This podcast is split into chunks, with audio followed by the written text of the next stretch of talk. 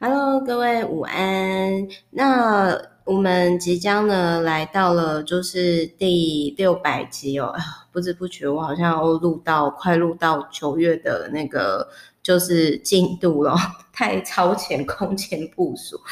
好，那我先讲一下，就是这一本书呢，我觉得还蛮适合，就是。嗯，因为我最近就是一直有客户啊，就我的 VVIP 有问我，就是其实他们，嗯，在我看来已经可以好好生活了，然后可是我不太理解为什么，就是他们会，比如说最近有超过，就真的好几位不约而同，然后在不同领域，然后我觉得他们事业也不错的人，他们问我说，Meta 你会想要过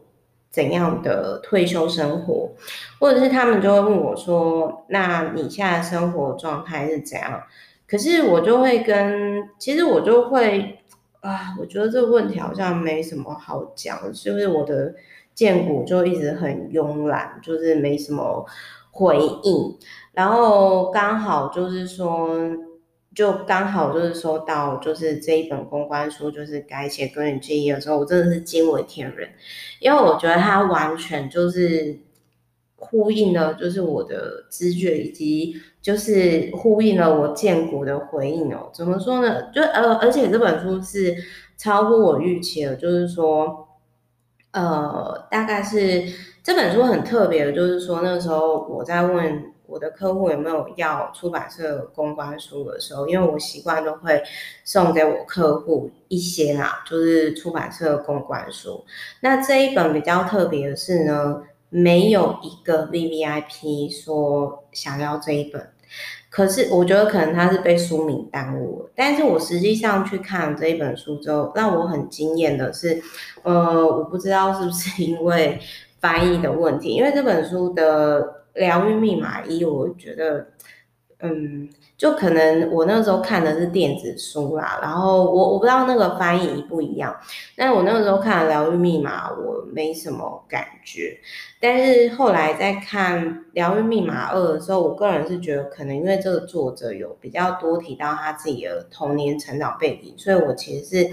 会比较有共鸣。那我在录制这本书的时候呢，其实我还没有看完，但是我笔记已经太满了，满到我已经分享文章，然后跟大家分享，然后又录 podcast 了。但是我在录制这一段过程当中，我还有一半以上没看，而且这本书是我还没看完的时候，我就下定决心说好，疫情结束之后，或者是这个作者可以远端咨商，我要去找他治，就是聊聊。然后还有就是说，哎，我要呃，另外就是还有。就是说，呃呃，我自己大概会把这本书留校察看一整年，甚至会多多跟别人分享。所以我个人真的是觉得一个好的翻译哦，真的是还蛮重要的呢吼。那这个书的作者呢，他叫亚历山大先生哈，然后呢，他是全球畅销书《疗愈密码》的作者。客户呢，目前五十周，全球一百七十二个国家，然后呢，有超过二十九种语言出版，哇，真的好狂哦！不知道 Meta 哪一天有没有一本书哦，可以有这样的结果？我可能是不是需要一个超强的经纪人？哈，好，然后我这边呢，我现在呃跟大家分享，就是说。诶，在看这本书的时候，然后我觉得特别有共鸣的地方，好，那我先跟大家分享。那我在 FB 有也有用文字呈现，只是可能用语音的表达呢，应该会比较清楚一点。好，就是首先第一个像。嗯，我们往往吼，就是会在别人身上看到自己内心负面的问题。如果你特别讨厌别人，可能只是你内心毒素的反应。就是说难听一点啦，就是为什么有些过不好的人，或者是他当下其实没有那么快乐的人，他会去攻击、伤害周遭的人，因为他不快乐。然后像呃，我想要讲一下，好像我我是属于那一种，诶，像我以前啊，我知道我自己不快乐啦。那我知道我自己没有过得很好，过得过得不好，不是说物质上的，就是你自己知道说你就是哪一个地方就是故障了，但是你不知道说该怎么办。就是所以我那个时候尝试很多方式嘛，包括自己去环游世界啊，或者是实做很多呃很多很多东西这样子。好，然后哎，不好意思，我网络搜寻一个资料。那所以呃，我想要讲的是说，嗯，就是有有有，就很像之前我我是不是曾经有分享过，说我有 VVIP 就曾经跟我说他他很讨厌我，因为他会觉得说他也他自己也很认真很努力，可是为什么他没有像我一样被看到？但是后来他成为我的 VVIP 以后。他后来也有说，Meta，我真的觉得你蛮猛的，因为也不是每个人都可以做到像你现在在做的事情，所以我觉得就是，而且因为后来就是他也变成了就是很有名的专栏作家，就是也心想事成，所以他就会也会觉得说。在订阅 VVIP 服务的这段时间，从不理解我到的误解，然后到理解并且认同，甚至走出自己一条路的过程，那我也很开心。那我想要讲的是说，我以前在还没有确定自己在走的这条路上，我也的确会对某些过得好的人，就是你就会觉得很惨暴，你知道吗？但是我是不会去怪别人啦，就是我当时，因为其实人有两种，有一种就是他可能自己过不好。那我举例来讲啊，因为他自己过不好，他可能就会觉得说，哦，我今天攻击你，我把你弄死了，哦，那我的生意就会好了。诶，我是不太理解这种逻辑啦，因为我我哎呦，对不起，我在乱弄东西，不好意思，大家 就没有被吓到。那那我其实都会第一时间我会倾向是比较偏自我检讨，呃，我一直以来都是。这样的状态，呃，或者是我就真的觉得说，啊，天哪，他为什么可以过那么爽？我实在是看不下去。我现在看了，我觉得很不舒服。好，那我就是先不要看，这个就是我的做法。那当然我知道有些人他们可能会，呃，因为生活不如意，然后就是，或者是他本身他没有觉察到他自己不快乐的这部分，就是他其实内心有一些毒素没有排掉。然后，或者是就出自于我刚刚讲的那种玄妙心态，就是比如说，哦，我我自己事业做不好，做不起来，我弄死你，哦，就是或者是我泼脏水，抹黑你，害死你，哦，那我就会好过了的这种心态，因为我自己也不是那样的人嘛，所以我也不是很能理解啦。那但是就是我想要讲的是说，人有两种，有一种就是他。遇到问题的时候，他会先去责怪别人，因为责怪别人会比老实的面对自己，然后还要容易。那就是说，嗯，我我自己是习惯，就是说啊，不看就好，然后专注面对在我可以做好的事情。那所以后来我在遇到就是说莫名抹黑我，其实其实就我我大概天天吧。那我就会觉得说，嗯，其实我会，我个人就会觉得说，呃，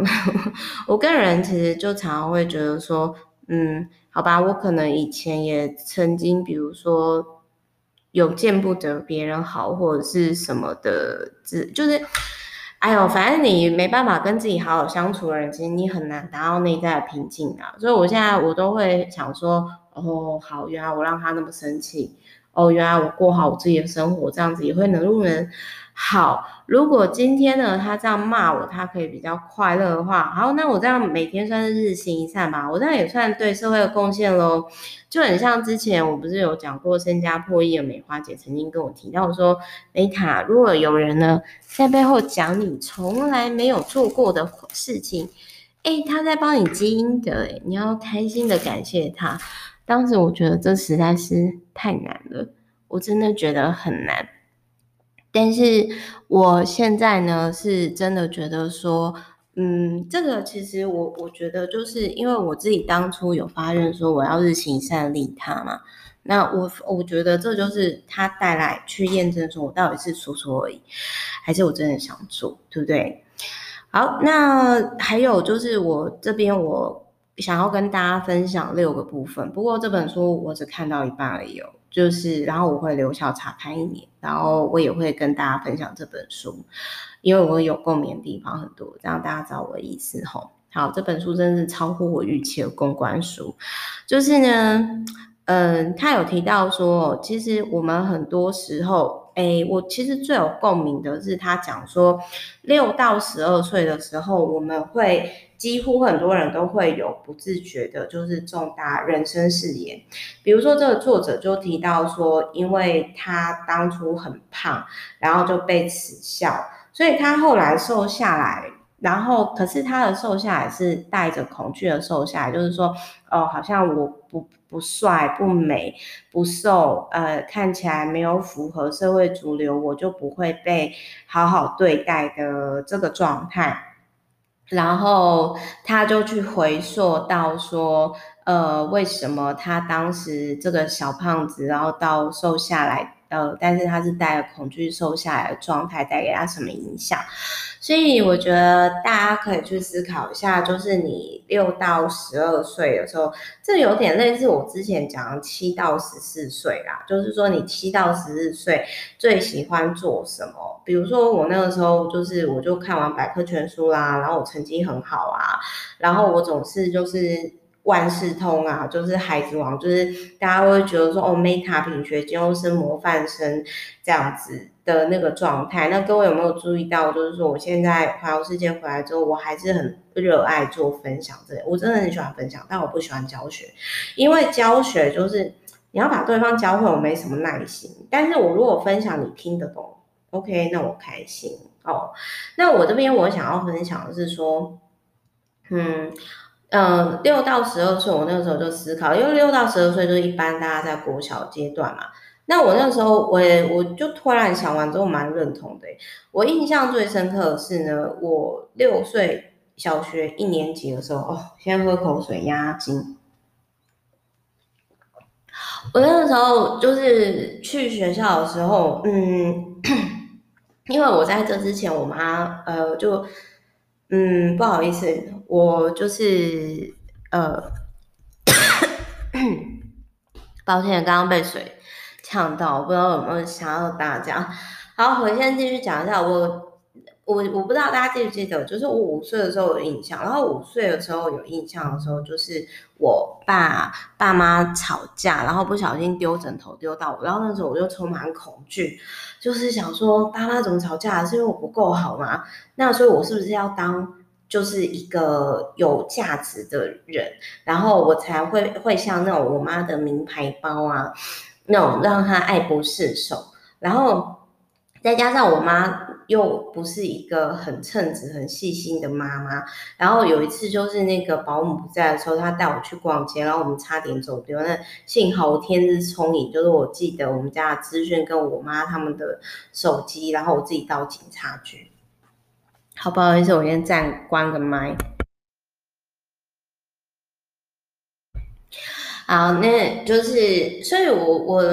那个时候可能就是因为我在五岁，我有印象，然后我我爸妈吵架，无意间我惊醒发现，然后呢，我又我妈又不小心的那个状态，我就会有恐惧。我去思考这个恐惧，就是说，哦，如果我不够好，是不是会被丢掉？请大家注意哦，我是很老实的去面对我曾经的缺点哦，所以，好，我再喝个水。我我不知道，我不知道各位可不可以这么坦诚去面对自己曾经的过去。然后我拼命想，拼命想，然后我那个时候就是突然间觉得，对耶，我就是曾经因为五岁的时候的那个经，因为小孩子不懂嘛，那小孩子为了活下来，怕被抛弃，他就会想办法的活下来，对不对？所以，我那个时候就，我后来才想到说，哦。所以我那么自虐的 push 自己要更好，原来是来自于五岁前。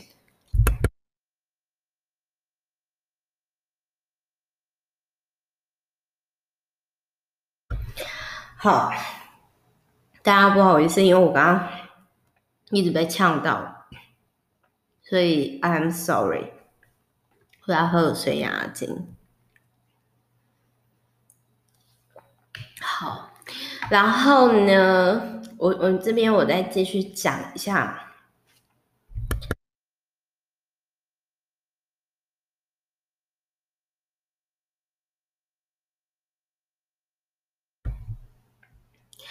然后呢，就是我我们刚刚有提到，就是说，所以我后来我在一进去国小的时候，因为我那时候只记得我一进国小，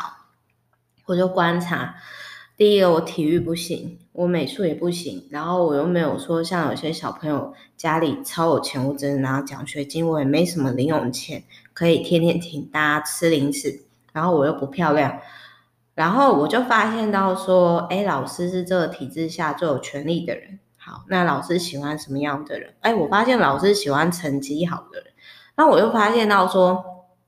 哦，我那个就是其他都不行，但考试我可以。好，所以那我应该可以朝向这方式努力。所以我在第一次国小月考之前，我就确定我我想要在这个学校体制下，老师疼我。因为他是当权者，然后我在这个制度下可以有一定选择权利。比如说，老师喜欢我，因为我成绩好，他让我当班长，我可以管同学，那我有权利，同学也就不太敢惹我，然后我也可能比较不会被霸凌。然后呢，我中午的时候还可以就是去图书馆就不午睡，不跟那些同学白吃午呃午睡，或者是中午。呃，也不用去升旗点，因为我可以假借理由去帮老师做事，顺便吃点零食点心。然后中午的时候还可以去，因为我是念私立天主教学校，我还可以去祈祷是弹钢琴啊，跟修女聊天。好，所以是在基于这样的状态下，然后所以我那个时候就是是模范生，然后成绩都很好。可是我真的喜欢考试吗？没有，我只是。带着恐惧，想要好好在这体制下生存下去，所以我刚刚讲的这边，我讲的作者经历，作者小胖子的经历，跟呃，我为什么会，我觉得是因为这个六到十二岁在国小那个过程，我就我就是从以前我就是，如果我真的想要打入这个圈子。我一直都会有一个特性，我就是要在这个领域做到 top 的那一圈，不用到第一名，但是我一定要到最顶尖的那一圈。什么意思？就是好，比如说学校就不说了嘛，然后比如说 OK，我玩 FB 就玩到蓝勾勾嘛，哦，玩到那个雅虎奇摩知识家，我就会想要玩到那个专就专家以上等级嘛。只要我真的想要进这个圈子，我就会有这个特性。那这个特性原因最初最初的源头，我老实面对，就是说，因为我担心，我我觉得我好像必须要成为名牌。喂，我我我觉得我给自己的信念就是说，我不需要名牌，因为我自己就是名牌，我就是会走路的爱马仕跟 LV，我把自己当成名牌经营。所以我我某些程度上，我是不是就非常的。自虐逼自己，然后我可能又常常会说哦，没有啦，我没有特别怎样，就是这种这种就是很让人讨厌，就是说哦，没有啦，我没有念书啊，我隔天就是第一名的这个状态哦。所以嗯，他这里他就有提到说，嗯，我我是希望说这第一点就是说。我们可能会把某些小时候的经历当成一个创伤，然后就带着这样恐惧生活几十年。那有些人可能一直到坟墓都没有发现他人生课题。哎，我再暂停一下。所以你可以去思考一下，就是说，你可以去思考一下，就是说，哦。嗯，为什么就是自己会有一些不自觉的行为模式？这需要做觉察、觉察。然后再来第二个，记忆其实就是错觉。那这本书里面他提到人生有两大法则，一个是内外在法则，一个是内在法则。那内在法则就比较像我之前一直讲，活出自己本来的原厂设定。我待会后面会再仔细讲。那外在法则就是说，刚刚前面作者提到嘛。他会变瘦，是因为他如果是小胖子，他可能就很容易遇到别人的恶意对待。那所以就是说，他有提到说呢，就是嗯，活在当下，从现在就可以开始。从然后我很认同这本书，就是说你可以每天给自己十分钟。开始，那他还有提到说，很多人可能会出自于恐惧而活的生存模式，就是这个我会特别有感触，是因为哦，就是其实现在很多人，这个就回回应到，就是说，呃，会担心退休的时候钱不够的人，或者是说我的呃最近有一些客户问我关于生活上问题，就是他们可能。一直处在说哦，我因为恐惧说我要存很多钱，呃，或者是因为恐惧我要就是怎样怎样，因为恐惧怎样怎样久了，但是他忘掉其实他已经可以好好生活，就很像我跟另外一个客户有提到说，我说，诶，你最害怕的是好金钱嘛？因为他。他的爸妈，呃，在小的时候曾经有断绝他经济来源，跟我类似的经历。那我就跟他讲一件事情，我我觉得我会打破，应该是说，我觉得我会，呃，打破原生家庭可能还没，但是我觉得我对金钱上比较没有自我界限，应该是来自于我那时候就是一无所有嘛，背包就是我家，然后我去环游世界的那种经历。因为当我发现到说，哇塞！就是我居然可以靠交，就是沙发床上就是交换住宿这样子移动了那么多的城市，然后其实就是说你有一技在身，哎，就是即使只会嘴而已。我那时候讲风水，跟我的 host 讲风水什么这些，居然就可以这样有点类似说蹭吃蹭喝走天下。哎，突然间我发现到说，嗯，其实就是你只要有一项技能的话，到哪里都可以生活嘛。那既然就是很难，这个世界其实很难让自己饿死的话，那我还怕什么？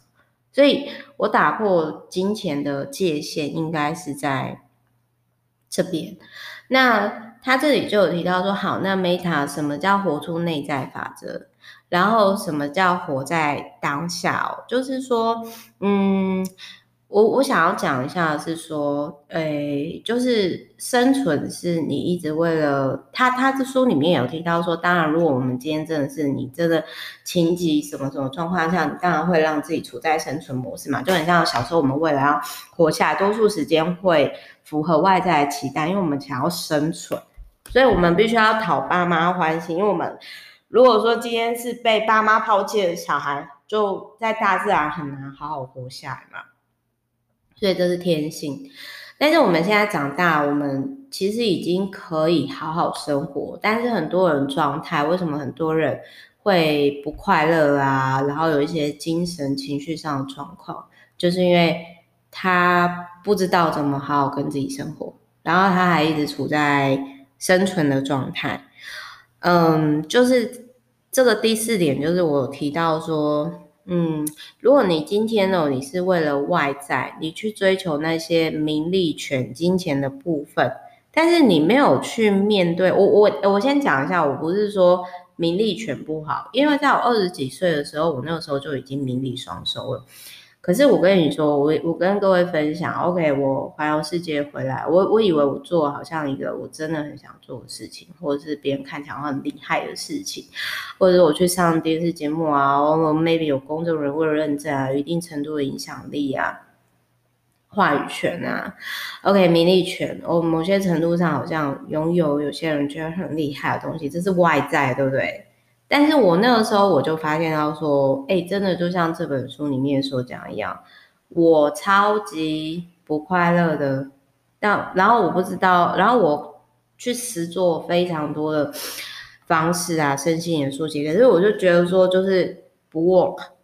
所以我想要讲的是，我真的很认同，就是跟这作者讲一样，其实真正的问题是来自于我们原生家庭。然后包含就是 maybe 你真的大家要去思考，你又到十二岁的时候发生了什么事情，什么事情导致于一直重复那么的执着，然后就是我们的过去的记忆，所以就是就有点类似说哈，你我们其实现在已经长成大象了，但是我们还是像小象一样被拴住在那个小木塞。那个小木塞就是已经是扭曲的记忆了，但是我们还是误以为说这件事情可以困住我们。然后，如果他也有提到这，我也很认同。如果你只想要快乐，你人生只想快乐，你不想要痛苦，但是人生的本质就是苦的啊。如果你不承认人生的本质是苦的，这有点类似像反脆弱概念。如果你不承认人生是苦的，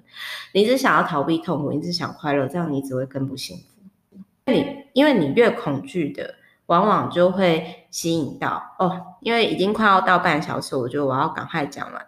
那最后最后就有提到说，如何就是活出内在法则的状态，就是说，呃，所你拥有。外在的那些东西，其实那个都不是重点。就是不管你有没有伴侣，不管你有没有房子、车子、名利权，你现在开始都可以好好跟自己幸福生活。但是你有活在当下吗？比如说我现在活在当下，我跟大家在网络上，我是处于心流状态，我觉得非常幸福。那他有提到说，最重要就是同理心。其实我那个时候会写利他存折，也是因为我我那时候我觉察到，OK，我外在拥有这些名利权，but I'm not happy。